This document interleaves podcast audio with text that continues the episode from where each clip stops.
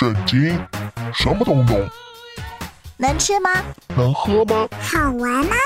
真的吗？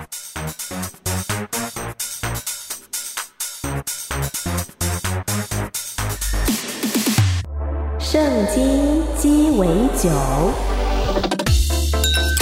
干杯！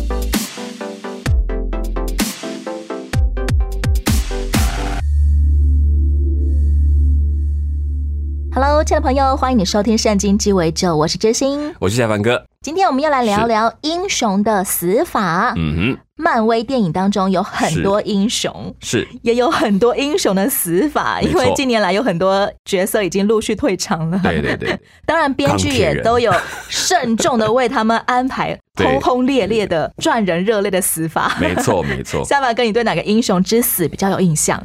一个叫超人，超人当初会觉得他自己造成世界的问题，他就自己走入死亡。可是他后来又被救回来。这一个完全无可回复的，就是钢铁人。是，而且真的是赚人热泪。对，他是那种狂妄，然后这个叛逆，但是他选择一个让大家都没有办法思想的想法，把大家都救回来，牺牲了自己。最终钢铁人的丧礼上面聚集了好多家人朋友。对，其实他生前很多人都讨厌他的，是，他非常让人家顾人怨。对，因为他嘴巴很讨厌，对，嘴巴很坏，然后常常做一些大家觉得怎么会这样想呢？怎么会做这种事情？这样很像狂妄的小屁孩啊。对，没错，嗯，当丧礼上的时候，镜头扫过每一个与会者的脸庞。嗯就算不知道钢铁人生前做过什么好了，也可以看得出他是个好人，因为大家都爱他。他就是嘴。巴坏一点而已。今天我们要来听到的故事，嗯这位英雄之死可能会让人有点怀疑，是这种人算英雄吗？嗯，还有呢，嗯，追到他的人怎么不是亲朋好友，而是他从前的敌人、嗯头号敌人呀？一块来听今天的圣经故事。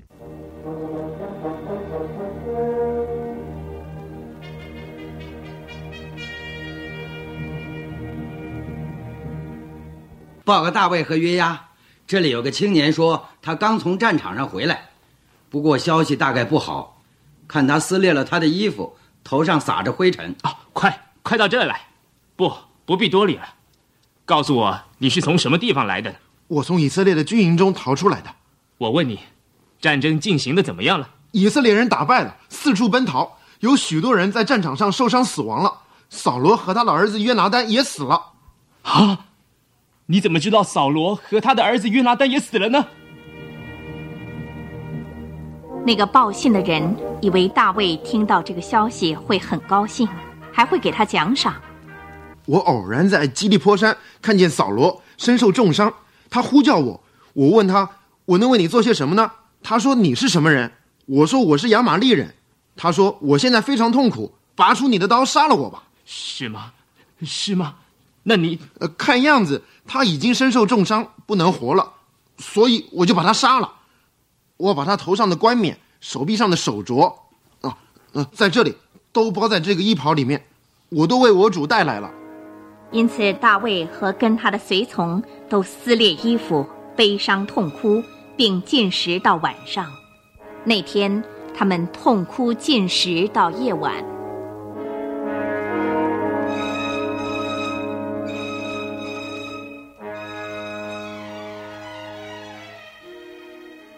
约牙，把那个传报扫罗和约拿丹死讯的青年带过来。你，你说，是扫罗王要求你把他杀死的？是的，大人，你是什么人？我是外邦亚玛利人的儿子。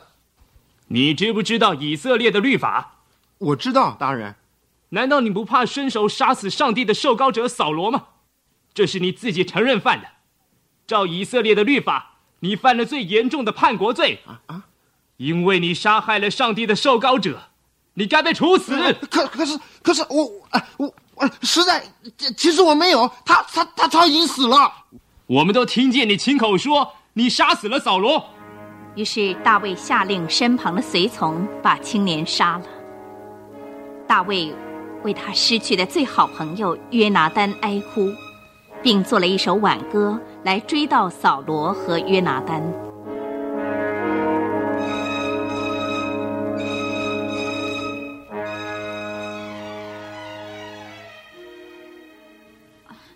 大卫，我亲爱的，你是不是又在作诗了？是的，亚比盖。当我快乐以及感谢的时候，我都会写诗；当我悲伤和心碎的时候，照样我也会写诗。借音乐和诗词，才能表达我心灵深处的感觉。你愿意把你写的诗读给我听吗？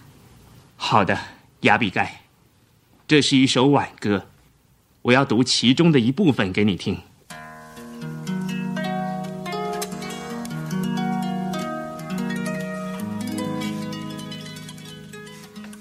以色列啊，你尊荣者在山上被杀，大英雄何进死亡？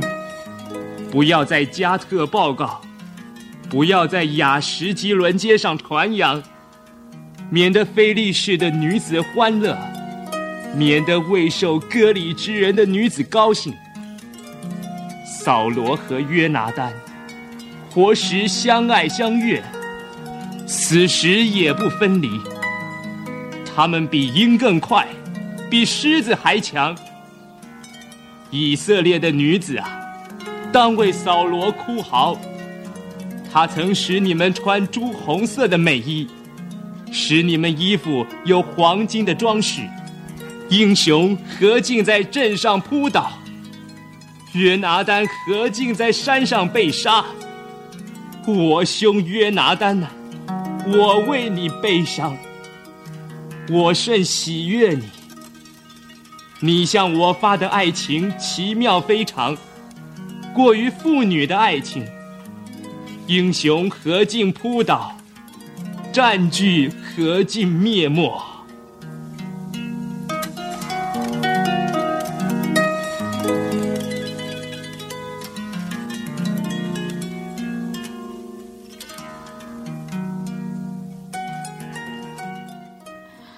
亚比盖，我好高兴，你也喜爱诗和音乐。我想，我要求问上帝，我该回犹大地的一座城吗？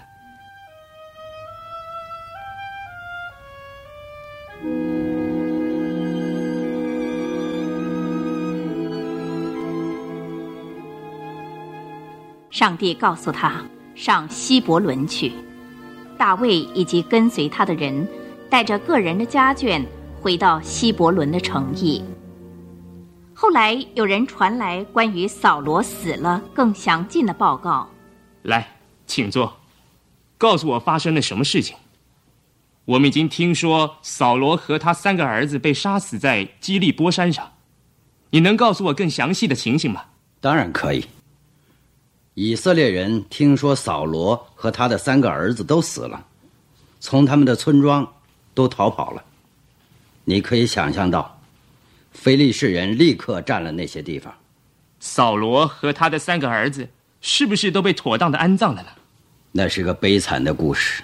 你知道，非利士人打胜仗的第二天，就到战场上去，剥取死人身上所有值钱的东西。当寻见扫罗和他儿子们的尸体，知道他们的身份后。就割下扫罗的头，送到菲利士全地去，宣扬他们的胜利。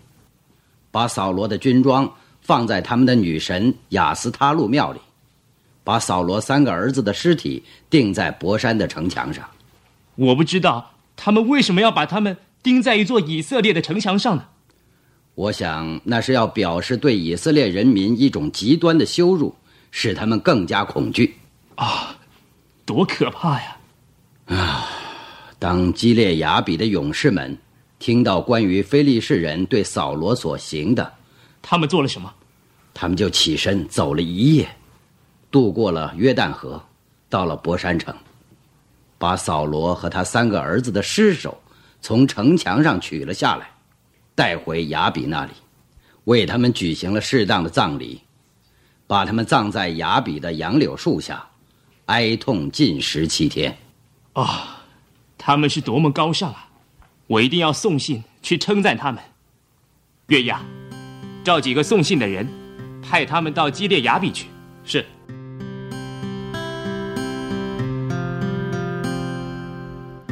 我常跑数天上的星星，掉入自己的背影。地球奔向新的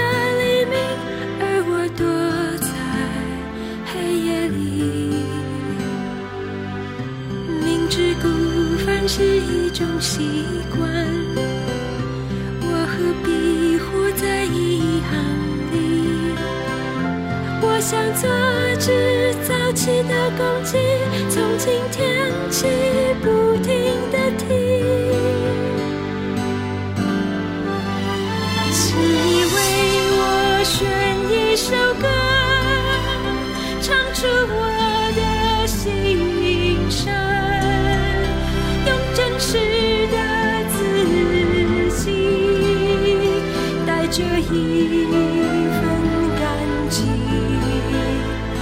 去属于自己的惊奇。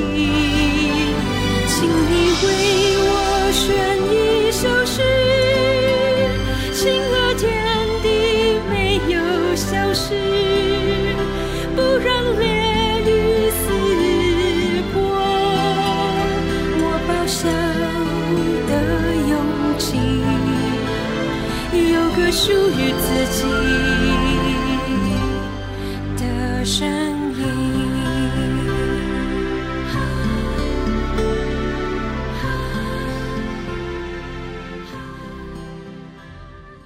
回到圣经鸡尾酒，刚刚听到的这首歌叫做《请你为我选一首歌》。扫罗王跟三个王子恨死战场，嗯应验了先前上帝透过撒母耳所说的预言。嗯这样的死法也算蛮轰轰烈烈的了啊！对，一个军人嘛，最荣耀可能就在战场上失去他的生命。远在扫罗王才刚刚登基的时候，他曾经去解救过基列雅比城。是，所以，当嗯。基列雅比城的人他们听见扫罗王死了，嗯他的尸体还被非利士人羞辱，嗯所以他们就冒险去偷走扫罗跟他儿子的尸体，再带回来好好安葬，对。还为他们进食。我们可以理解啦，因为这真是很有情有义啊，知恩图报的举动。对，可是接下来我们听见有一个人来为扫罗大大的悲痛哀哭，嗯哼还特别做了一首挽歌来追悼扫罗。这个人竟然是扫罗最最痛恨的大卫。没错，我相信是真心的。基列亚比人为扫罗所办的丧礼的形态，就是像他们讲最高级的形态，叫七天的为他来守丧。一般来讲，他们不会用那么长的时间，表示他们看他如父，就是是看扫罗如父。对大卫来讲，他的发迹，他的能够在以色列人当中做出那些有战功的事情，其实是扫罗给的机会。虽然大卫知道他后来对他这么的不好，但他明白扫罗的存在对以色列人很重要。当他在的时候，至少非利士人是不敢大举的侵犯的。大卫仍然感念当初那个嗯歌利亚之战，是其实是扫罗推了一把喽。嗯，没有错。而且扫罗在某一段时间确确实实让他去进入很多的战役，然后也立下非常多的战功，也曾经给他很多的褒扬。刚开始扫罗王是立大卫为侍卫长的，嗯，没有错，可以看得出来，大卫当经过这么多年下来的历练，他当然有恨，或者是说应该讨厌扫罗的地方，但也尊重他自己身为一个王可能有的顾虑想法，所以其实他相当释怀这个过程了。反而是我们旁观者，我们这些几千年后的读者，我们在看这件事情的时候，我们可能嗯当下第一个反应都是：哇，终于恶人有恶报，大卫终于得救了，可以不必再被追杀了。是是是，我不认为他不会这样讲，只是历练让他明白，成为一个这样的领导者，有很多人的弱点会绑住他，而且很多的人的软弱会让他做出很多嗯他觉得不可思议的举动。他自己回想他逃难，他就可以明白，他为了保命做过多少人看来是其实不值得太提起来的事情。什么样的人生历练也可以帮助我们不再紧紧揪着那个恶待我的恶人呢？嗯，我觉得你会越来越看到，在过程当中你被锻炼、被训练的那个成长过程，然后你也会看到自己面对一些难处的时候，你曾经做过哪些愚蠢的决定。如果你记得，你就比较容易原谅有一些可能以恶对待你的人，你会明白，那不过就是人的软弱。剪出这一些值得我学习的关键时刻。对对对，就是说，有些可能觉得小时候被人家恶待的人啊，怎样的，他突然会突然想到他的父母的遭遇，他才突然想起来说，哦，原来我的父母是这样长大的，所以他经历过，他才明白说，为什么他们还能够这样照顾他，他就会回想到，至少他们这么困难，他还是保护了他某一些部分，他就才能够去原谅跟放下那个过去那些觉得被错待的日子。在大卫为扫罗王做的挽歌当中，他称赞扫罗是一名大英雄。是，嗯，这样的赞美会不会太超过呢？他其实从以色列的角度来看，对算是一种民族英雄的角度。是他，他其实，在那个困难的时间里面，他站出来，然后带领大家去对抗外族。他也每一场战役，他就永不管打赢打输，他就永远站到前线去。这一点确实是英雄。圣经是从上帝跟他的关系来看，所以你会觉得扫罗很糟糕，扫罗他一直在欺负大卫。可是整个从以色列人本身来看，扫罗确实在那时候他挺住了，他去对抗这些战争。而且其实严格来讲，扫罗王从来没有为自己立过皇宫，建造一个给自己的皇宫当居住的地方。哦也从大卫之后开始，大卫反而是有开始有了，皇宫，所以而且扫罗基本上他没有用太多的人来服侍他，他要的都是战士。如果扫罗是中华民族的一任皇帝的话，大家应该都会为他建庙了，建很多纪念你看这个人。多么高洁，这样子不贪钱，不不求利，然后可是他就为了这个名给自己搞死了，所以这是很辛苦的一件事情。是他也不贪钱，嗯对对他也不需要住华美的房子，或者需要用很多的宫女。是，所以你看他，他就是，但他就是败在一件事，就是败在把人的对他的期待看得比上帝对他期待更高，所以他这一点上失去了原则。过度的渴望人来赞美他，没错，然后保护这个王位这件事情，把他给弄砸了。大卫在他所做嗯的挽歌当中，他同时也哀悼他最好的朋友就是约拿丹。是，嗯，大卫形容约拿丹对他的爱情胜过女子对他的爱情，嗯这是什么意思呢？也一定会觉得这就是表示他们两个有一腿的那种感觉，很多？现代人会说大卫跟 约拿丹之间有激情，对其实我们今天说他们俩是同性恋人啊。我们现在姑且不管同性恋在我们的信仰当中怎么去面对这个，我们先来谈这个单纯这一段故事。其实，在战火上的友情是超乎我们所想象的。哦，你知道，在我们很喜欢用的一个《诗经》还是哪一条说“执子之手，与子共偕老与子偕老”，对不对？这段话其实不是在讲情人，他讲的是袍泽之情。啊，对，所以很多人在用说哇，好美哦，好浪漫。说你往前看，他讲的是袍子，他们在战场上之间，他们说我要抓着你手，我们要一起共赴黄泉，我们要打到最后一刻，其实是这个意思。其实是可歌可泣的史诗事件。对对，所以我们其实太容易把过去描述的，只要觉得很亲密，就认为那叫做爱情。其实不是，兄弟之情也被这样子描述，甚至在很早期在宣教的路程上，在天主教的某一种仪式，有一种兄弟情谊的仪式，很像结婚，兄弟结盟，他们两个要。共死去一个没有去过的地方，要死在那里。他们两个要从头到尾一起互相扶持，以死为鉴，这样子那种那种概念。所以你们真的很像夫妻嘛，对不对？是，对，无论富贵和贫穷，我们都要怎样？我就说，对，他都很像，但是他讲的是情感的坚贞的程度，不能把它比作爱情或者是伴侣，那个又不太一样。其实中国很多武侠小说里面也会刻画这种情比金坚的兄弟情谊。对，就连他太太都很愤怒，说你为什么为他做的比我做的还要多？你不觉得很多看到这种 这种英雄吗？为兄弟赴汤蹈火，对可能都还没有为妻子 赴汤蹈火。对对，全家全家都可以卖到，然后妻子要跟他一起受苦，然后他就说：“我为什么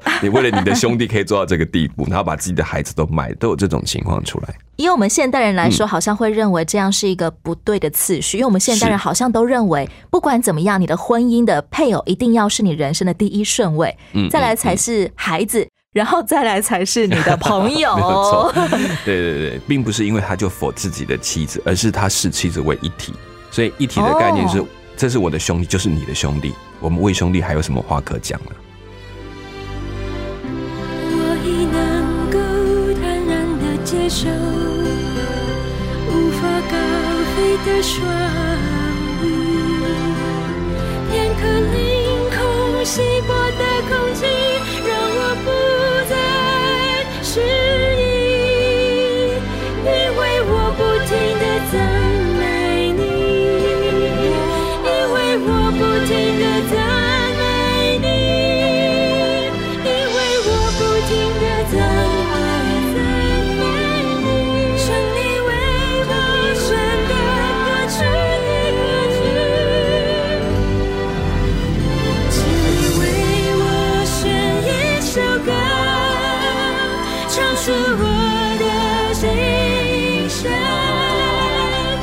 真实的自己，带着一份感激，争取属于自己的荆棘。请你为我选一首诗，请和天地没有消失，不怕烈日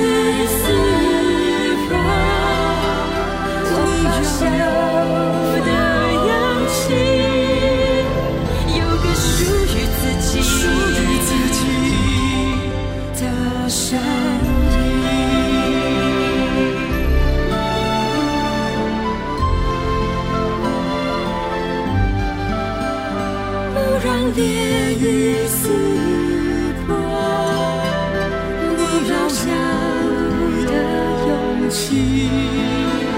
有的勇气，有个属于自己、的声音。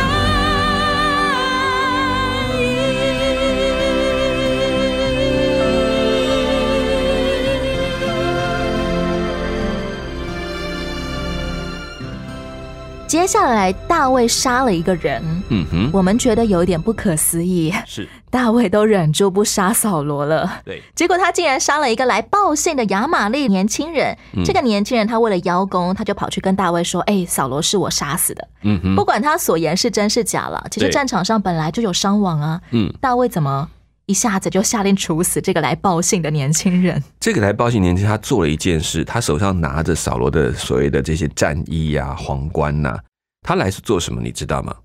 换奖赏，对他要来邀功的，而且来告诉大卫说：“你可以回去当王。”那大卫其实很清楚这样的意图。他如果在这时候大肆的庆祝，或者说好也不处置任何的事情，就好像默认了这是一个好消息。但对大卫来讲，这是个坏消息。大卫其实这时候已经意识到一件事情，是以色列人要面对一场浩劫。扫罗的死不只是扫罗就死就算了，也不是他的仇敌死了算，是他心爱的百姓要面对极大的危难。而扫罗是他心中敬重的人，虽然他有很多很不好的地方，但是大卫一点都不为这事情高兴。他也让他的，其实让他跟随他人知道一件事情：我心里面念的不是王位，大卫并不是因为知道这个亚玛利年轻人说谎，所以才杀他的。是他是因为这个来报信的本质是为了来邀功。不，这对大卫来讲是坏消息。可是这个时候，以色列人群龙无首，不是本来就应该要有一个称头的人出来稳住军心，来带领大家吗？但是大卫怎么能说他现在就可以是去当王的人呢？其实不要忘记，扫罗真的做了一个抵挡外侮的工作，所以大卫其实这时候在很多人百姓心中还是个逃犯。大卫也不希望有黄袍加身的处境出现并不是说。我现在就可以带着军队回去抢回王位。因为大卫其实停在那里，并没有马上行动，他等他们来找他，因为他必须确认这是上帝要他去做的事情。然后上帝就吩咐大卫要去希伯伦城。是希伯伦城其实就是大卫的家乡，犹大支派的政治中心，同时也是一个碉堡一样的那种军事要塞嘛。是上帝是同意大卫，你可以先去占领一座保护城来当据点吗？他只是回家，其实对他是很大的挑战。他回去其实要面对他的父老对他的质疑，什么样的质疑呢？因为你曾经在菲利士城里面做城主，哦，虽然你没有打仗，虽然你好像没有杀过这些人，但是这件事情不表示他们就都知道了，都相信。那时候不有网络这么发达，我可以自己写部落格，告诉你说我每天在做什么，没有这回事。所以其实百姓对他的看法，他真的不知道。他回去是一趟冒险之旅，但是他决定回去干嘛呢？其实站在那个地方，帮助守卫他们自己的家乡。要么就是回到家之后被唾弃，被人家说你是汉奸那样子的感觉；是，要么就是回去之后，可能就真的有人来黄袍加身了耶。对这两种应该都不太好。大卫为什么要回去呢？他回去只有一个目的，他知道接下来就是整个以色列受苦的时候，他必须站在他们当中做堡垒。其实是以一个战士想要保护同胞的心愿而回去的。对，对他来讲，这是他的任务。我们会觉得当王是他的任务，但对他来讲，我就是被上帝选要来去保护以色列百姓的人，我不能够在这时候退却，不管他们怎么看我。再回到以色列百姓好了，其实扫罗王是他们众望所归的第一任国王，大家盼了这么久，嗯是终于有一个还蛮不错的王又高出来。又帅，这很重要。是，而且他也不贪图钱财，嗯对对对不贪图只要婢你们把我女。当王就好了。